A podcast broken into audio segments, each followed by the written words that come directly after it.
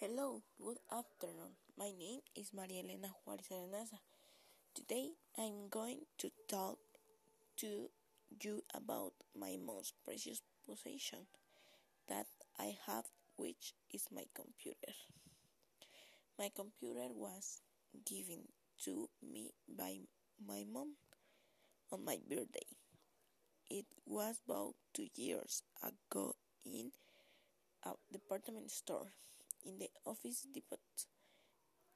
To be specific, my computer is made of many materials such as plastic, sulfur, steel, among others, and it is color gray. It is used to do my homework, listen to music, um, play video games, etc. The computer uh, was invented by Konrad Zuse in 1941 in the living room of his parents' house in Berlin. It is an incredible invention that has made life much easier and is used to search for information country store. Computers have become the most important tool of man, which then you can do something as simple as reading a letter on something as complex as control the travel of the uh, rocket traveling through space.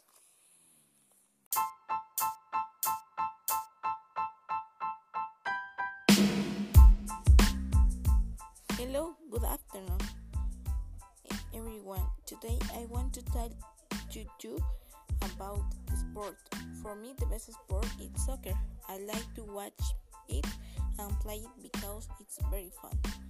Soccer is the team sport played between two teams of 11 players each, and some referees will ensure that the rules are followed correctly practiced outdoor in which two teams with 11 players each must take possession of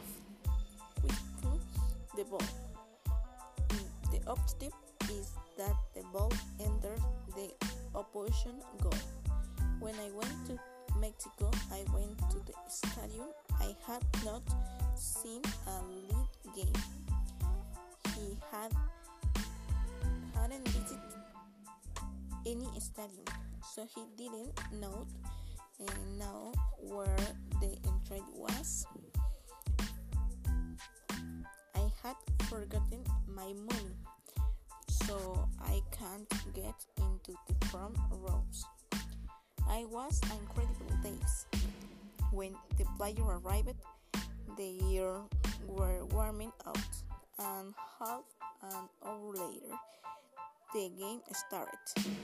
That day everything went well and that day I had finished my work before my parents. I went to sleep and I was able to talk with them about my self days.